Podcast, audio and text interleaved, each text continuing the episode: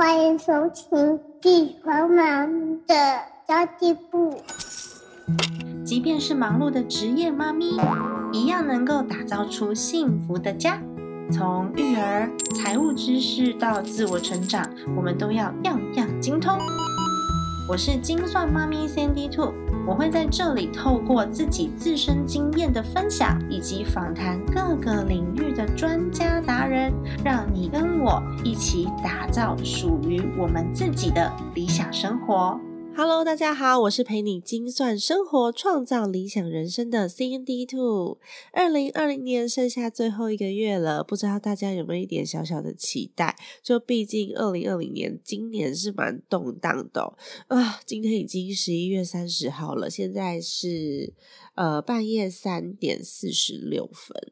剩下不到二十四个小时就十二月一号喽，不知道大家有没有小小的期待？应该有吧，因为我觉得每次当生命有一点小卡关的时候，我自己啦，我觉得很多人应该也是这样，都会想要从头开始。于是呢，我们就会去剪一个新的发型，改一个名字。或是某一点的就辞职换工作，然后就觉得好，我有一个新的生命了，我一定要有一个崭新的自己。但其实走过的路是不会改变的嘛，大家都知道，那些轨迹都留下。那我们只能够借镜，让自己不要犯同样的错误。然后我们用新的技能跟新的观念，有一个崭新的生活。然后这样就会让自己越过越好，越过越好。因为透过了很多的反省，然后让自己变成更好的人。那么今年呢，真的很恭喜精算妈咪存钱社的朋友们，耶！就大家遇到了我，好棒哦！我们一起完成了六十天的记账挑战。那利用这两个月的记账数据呢，我们现在一起来做出二零二一年的预算表吧。啊，今天鼻音有点重，其实我在这边已经做了四十分钟了，我三点就起床了，然后但是我的鼻子一直没有办法恢复正常的状态，因为我其实是很严重的鼻子过敏。那没有办法，今天鼻音这么重，就请大家包涵喽，不然的话我再不开始我就录不完了。那首先呢，有几点我想要请大家先去检查一下。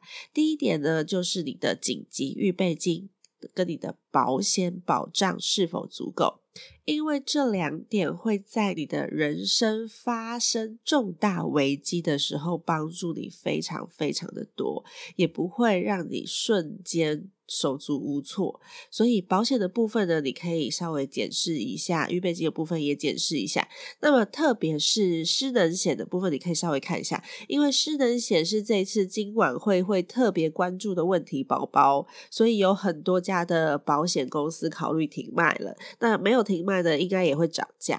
非常粗略、非常简单的来说，就是因为失能险理赔的几率太高，会成为保险公司赔钱的项目，所以呢需要做调整，以免将来保险公司的准备金不够，出现财务漏洞。那深入一点的原因，大家想要了解的话，其实网络上面很多人都有在写，为什么这么多家失能险开始要考虑停卖，可以上去查一查哦。那至于紧急预备金的准备，其实我前几集也都有讲过，我这边就不赘述喽。今天的重点是我们明年二零二一年的家庭预算表。毕竟我们一起记账两个月了嘛，很多听众都跟我讲说，我已经写到词穷，无话可说了。为什么我会请大家记账挑战要写下你购买的原因？是因为。这个思考的过程是一个认识自己的过程哦。有些人呢，当下写这个消费决策的时候，他是不知道自己为什么要买这个东西的，有可能是一股冲动，然后有可能是当下觉得需要，那你思考过后会觉得，哎。好像又没有这样子的必要性。你写出来之后，才会知道自己在哪些项目会特别在意。这就跟以往你自己的经验啊、恐惧啊、期待啊、欲望都有关系。所以它是一个自我察觉的过程。那有时候呢，透过我们的记录，我们自己才可以发觉哦，原来我的想法是这样啊。那我们如果都没有记录下来的话，有可能一辈子都不会发现。那因为习惯就跟吃饭喝水一样啊，它之所以为习惯，就是我们不会常常去感觉到它。那不知道大家有没有发现，你在记账的同时，又更了解自己了？这就是我们的成长记录呀。这两个月记账下来，回头看看哪一个项目花钱最多，就很一目了然咯。像我自己是我个人消费很省，我可以不买化妆品、不买保养品、不买饰品，我衣服鞋子都非常少买，除非它真的坏掉。但是呢，我妹妹的小孩来我家，我就会买很多吃的东西，或是买玩具，或是我会买东西给我爸妈。比如说，我妈说她想要一双好走的鞋，我就会立刻去买。然后他只要说他的那个肩膀很酸或是腰很痛，我就会去买按摩器啊什么这种，我就会突然变得很大方，因为我自己的内心觉得家人对我来说是别具意义的，我对我老公也是比较大方的。所以这个方面的决策，我的理智脑就会稍微比较弱一点，都觉得啊没关系啊没关系啦。所以我在这方面的消费，有的时候会需要自我去再次的检讨跟思考。那还有呢，我只要面对学习的课程，我就会自己脑补，说我上了这个课之后，我就可以获得什么？它背后有什么资源？我可以省去多少时间？然后预设立场之后，帮自己脑补加分。那其实我回头去检视，有一些。课程上面，我的确有太冲动浪费，因为那个课不是我真正需要的，或是我不够深入了解，我就先去上课。那它的内容不是当下我想象的，所以我觉得这个记账对我来说也是很重要的一个检视哦。那最好的记账分析，我觉得这个数据需要到六个月到一年。但是我们这次浓缩到两个月的时间，我们可以用相同逻辑来看啦，然后做出自己的年度预算。我认为预算要拉到年度比较合理的原因有一个，就是一年当中有许多月份是会超支的，例如过年，例如要付学费的那一个月，或是付保险费的那一个月。或是寒暑假要出去玩旅游的那一个月，那如果你没有用年度的预算来做的话，很多时候我们的日常消费省省省省省省很久，结果一次就被这些不预期的。大型消费消耗光了，然后我就会开始觉得啊，我控制预算也没有用啊，反正又达不到，然后就会没有执行力，没有动力，就没有办法继续下去。所以，我们应该要可以把我们能预想的事情，通通一次想进去。我们要想进去什么事情呢？我们又要透过这些数据来告诉自己些什么呢？第一点。首先要找出金额高的支出，然后看看这些金额高的支出有没有非必要支出，然后我们再调整日常习惯。就像听众朋友跟我分享说，他记完账之后，他发现他每个月花在喝咖啡的钱上面要一千多块，快两千块，那一年就是两万两万四。哇，这是他从来都没有想过的事情哦。因为一杯咖啡就是五十六十五十六十嘛，然后就会很很顺手的，需要的时候，他觉得他需要的时候就会来一杯。那像 CD Two，我也很喜欢喝咖啡，而且我也是每天喝咖啡的人。那我喜欢喝浅焙带有果香的精品咖啡。那这种咖啡通常在咖啡店一杯都要超过两百五十块，而且每天来上一杯真的很奢侈，对吧？但是我跟我妈妈的两个人的咖啡钱一年大概就是六千块，一个人大概是三千块。因为我老公的公司有提供无限的咖啡，所以他比较少在家里喝，假日的时候他才会在家里喝。那我们是找那种烘豆厂，直接买咖啡豆自己煮，那品质会更好，而且。这些咖啡豆啊，如果你要在外面的咖啡厅买的话，其实价钱蛮不便宜的，半磅可能就要个五百块左右哦。所以，我们换个消费的方式，会带来比较高品质的生活，然后也会让自己省下蛮多钱的哦。所以，第一点就是要找出金额高的支出，看看有没有非必要的，然后调整日常的习惯。第二点是。你想要去了解的项目，其实可以设细一点，因为其实我们在设这个记账的项目的时候呢，它不是一个制式的规定，它会按照个人的需求去做动态的调整的。你想要了解的项目可以设细一点。我举个例来说好了，原本我们可能食衣住行食这个科目下面呢，我只设定买菜。跟外食两个项目好了。那家庭主妇嘛，买菜那个可能会多一点。那如果你特别爱吃甜点，或是你特别喜欢买水果，它的比例稍微高一点，你就可以把它当成第三个分类。你就会发现，哎，原来我买甜点的费用，或是我买水果的费用，居然占所有食材的四分之一。意识到这一点了之后呢，我们就可以调整甜点啊，或是水果这一份想要的这个费用。你可以改买比较便宜的甜点牌子，或是少吃一点。也可以提高储蓄率，水果也是啊，我可以买比较便宜的水果啊，我不一定要买进口的，或是我少吃一点点，就可以提高你的储蓄率哦。那。第二点就是你想要了解的项目，或者是你特别你发现你自己有特别喜欢的这个消费习惯，然后这一点会让你花费比较多的，你就可以把它列出来，就另外当成一个项目设计一点来检视你这个项目到底实际上花多少钱。这是第二点。第三点呢，你要查看这两个月的生活开销差异大不大。如果你记了六个月，你就查看六个月；如果你记得是刚好就是我们这六十天，你就看这两个月的。生活开销差异大不大？如果差异不大，那就是我们明年要制定的生活开销总预算了。那如果差异很大，我们就回去看一下，到底是什么样的原因让两个月的生活开销，就是基本的生活开销差异会变大。然后你要调整成可以执行的金额，我们下去执行看看，然后再下个月我们再来检讨。所以我们要先去第三点查看这两个月我们记账这几个月的生活开销差异到底大不大哦。第四点是我们要做一个表单，叫做大型支出的日历表。大型支出的日历表包含什么？包含我们每年大型支出都是什么时候要支付的？这个费用可能包含了保险费、税金跟小孩的注册费等等大型费用的支出。它其实是可以被预期我们在哪一个月需要支出这些费用的哦，才不会到时候账单来了才想说哦，这个月是付保险的，哦，这个月要缴注册费了。本来我们可以预期的，但是因为我们没有去预先把它记下来，所以就变成了一个不预期的支出。我觉得这样子也会对自己带来比较大的心理压力哦。那怎么记呢？例如保险费，假设保险费都是四月份和十一月份扣两次，好，这两个月会扣到保险费，全家大小的保险费总共十六万，好了，也就是说呢，我四月份我算了一算，啊，可能要支出六万块，十一月份算了一算，哦，我要支出十万块。那我们就需要有一个专款专用的大型支出的账户。如果你现在就有钱，你就把保险费直接存进去，不要动它，然后你就自动扣缴的账户改成这个专款账户。如果现在身上没有这么多的现金，那我们就需要分配从现在开始到四月份，这个账户里面它必须要存到六万块给保险费扣款。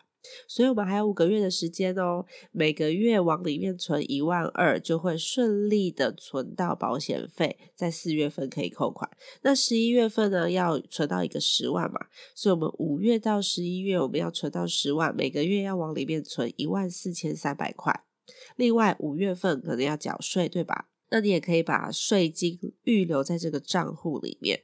九月份要缴注册费，对吧？那还有一些固定的大型支出，这边讲的是固定的大型支出，也就是可以预期的。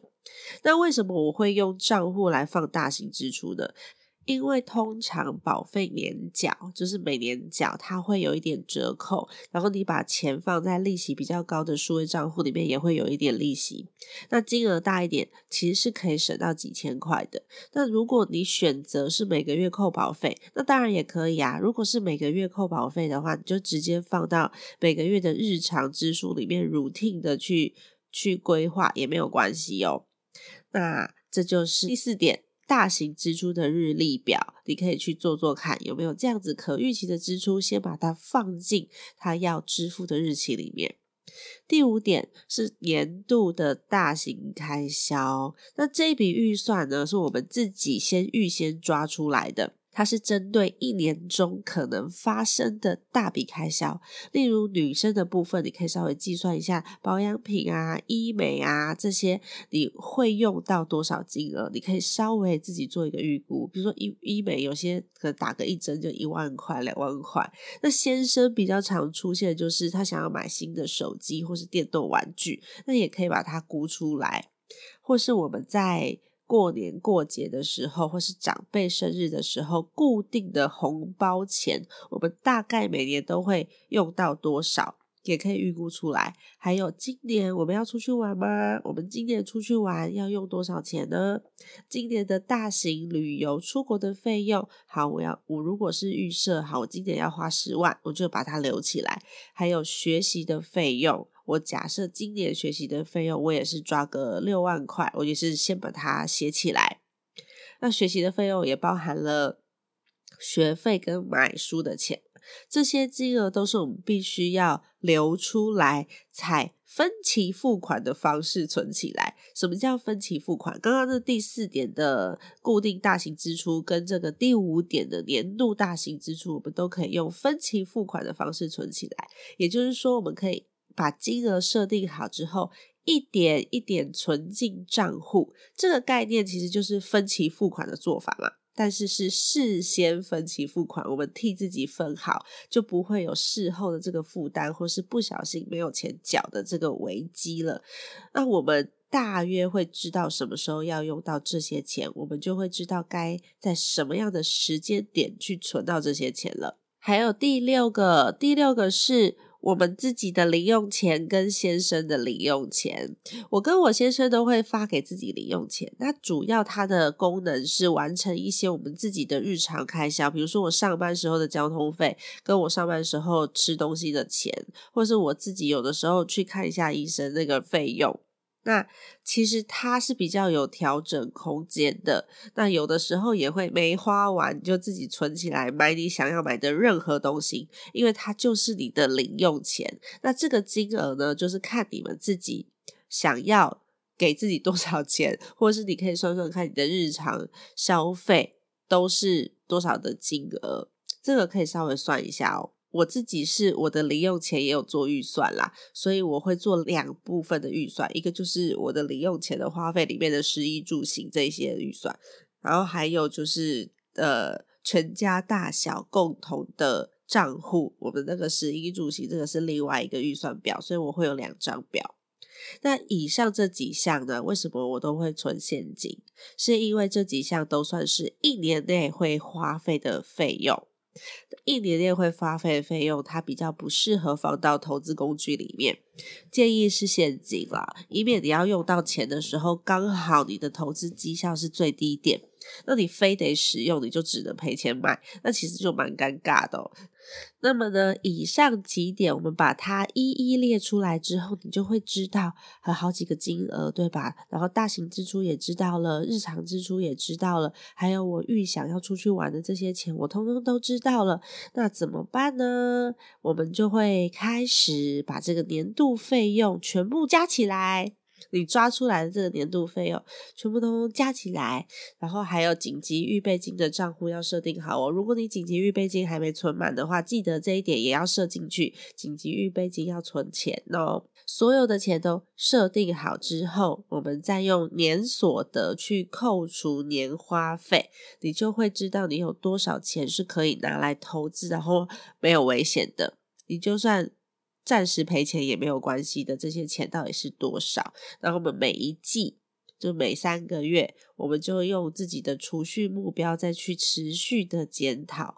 检讨什么呢？检讨自己的消费习惯是否有可以调整的地方。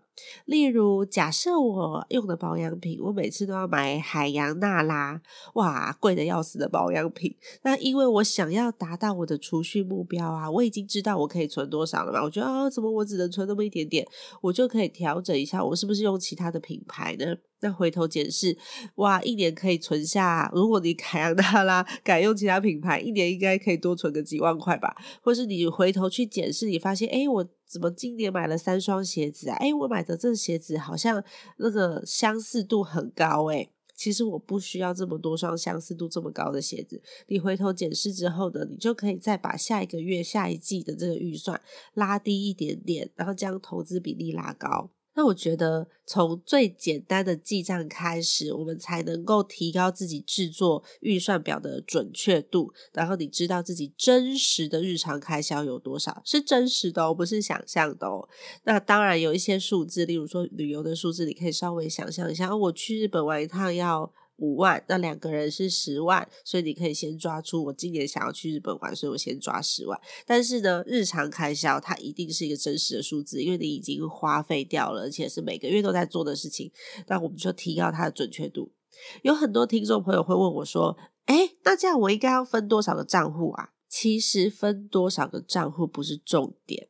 因为每个人想要达到的需求跟目标是不同的，重点是你要先帮自己设定你想要达成的目标，还有拟定预算之后呢，确实的去执行。你想要达成这目标，假设我一年想要存二十万，好了，我一年想要存二十万，那我一个月大概就要存到一万六吧。我现在是用两个人，就是一个家庭为基准去计算的哦，那我就会知道我。一个月大概要存到一万六，然后我再用我的总收入去扣掉我刚刚这些所有预算出来的数字，叫做总支出，得到的最后这个数字，我到底存不存得到二十万？如果存不到，我就要回去调整我刚刚做出来的预算表。例如，我刚刚是想要去日本玩，然后一个人。呃，五万块两个人十万块，如果再加上小朋友，可能就是十三万之类的。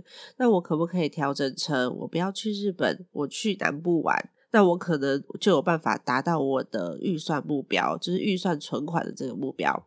那我们每个月执行之后，还可以再回来重新拟定新的预算，然后我们再落实执行。这就是为什么每一季。都可以再检讨一次的原因了。你会真的知道你自己剩下多少钱可以用，然后你会真的知道自己有多少钱可以投资。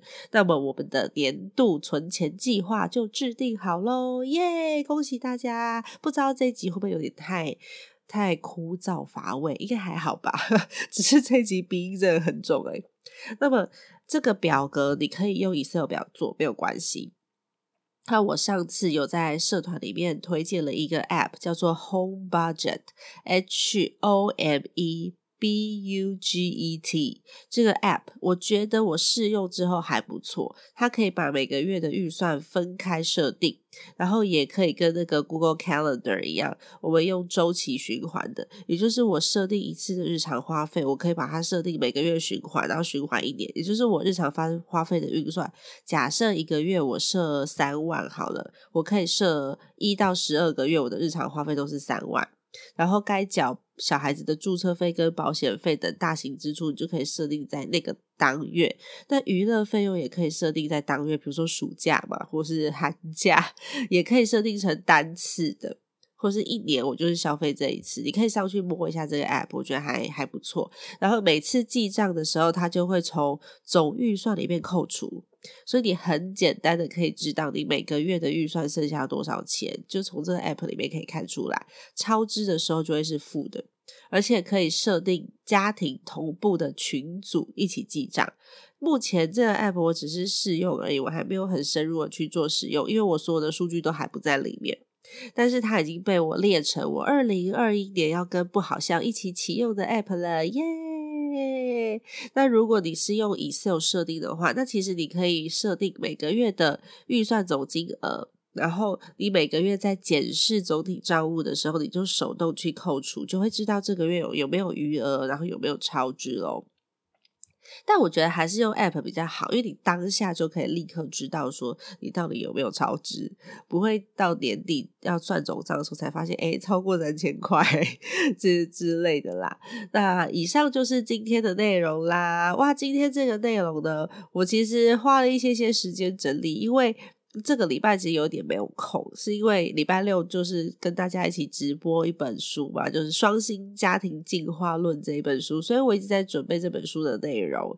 然后呃，礼拜天刚好是我母亲的生日，其实是今天啦，但是昨天礼拜天我们先过，所以我们整天都花时间陪妈妈。然后这一篇文章是我在小朋友他们在一起玩拼图的时候，赶快把大纲打出来的。那如果有所遗漏的话呢，我都会补充在我们精算妈咪存钱社里面哦。那我也会不断的修改我自己的逻辑，因为有时候它会不太适用于所有人的状况。那或是有时候呢，就时空背景之下，就像以前没有数位账户出来的时候呢，我的存钱方式，我硬存的方式就会是我把定存一万块一笔，一万块一笔，然后每个月都解，就是用定存的利率去存我的。就是这些一年内要花费的金额，但是现在因为有数位账户了嘛，那数位账户的利息大概一趴左右，所以我就会使用数位账户。这地方就是呃，在当下有一些政策上面的改变，或是有一些条件上面的调整的时候，我们就可以再重新检讨的。好的，那希望大家可以从这一集当中获得一个不错的收获。然后，二零二一年我们一起努力，一起加油。然后也可以分享你。听完这集的感想，在我的赖社团里面跟大家讨论也可以，在我的金算猫咪存钱社里面跟大家讨论也可以哦。因为我觉得要教学相长，你听到了以后，你把它说出来，然后有需要改进的地方，我们一起改进。因为其实我不是那个最厉害的专家，我们的群组里面有很多很棒的专家，可以给我们很多不同的建议。那也许呢，会有一些舍友或是有一些听众的建议更适合你。我觉得这就是我所存在的价值，就让大家可以做一个很棒的互动。然后也欢迎你呢加入我的粉丝团，叫做“精算妈咪山迪兔”，以及我的 IG Sandy Two Family S A N D Y 二 F A M I L Y。再次的跟大家恳求一下五星好评哦，因为五星好评可以让这个节目有机会被放进排行榜里面，被更多人看见。我最近就发现说，哎，奇怪，我怎么评价下降了？然后我就回去划大家的评论，我想说，哎，有什么我做不好的地方可以改进吗？就发现有一些听众朋友真的很不好意思，你给了我很棒的评价，但是你的 星星按到一颗了，有可能大家会想说，哦，一是最棒。的第一名之类的，所以就按反了。那如果说你有听到这一集的话，可以回去看一下，你自己留的是五颗星还是一颗星哦。那也欢迎大家一起加入我们家庭理财，就是为了让我们的生活无虞。分享这一集节目，让更多的朋友可以一起在空中打造属于我们幸福的家。我们下一集再见喽，拜拜。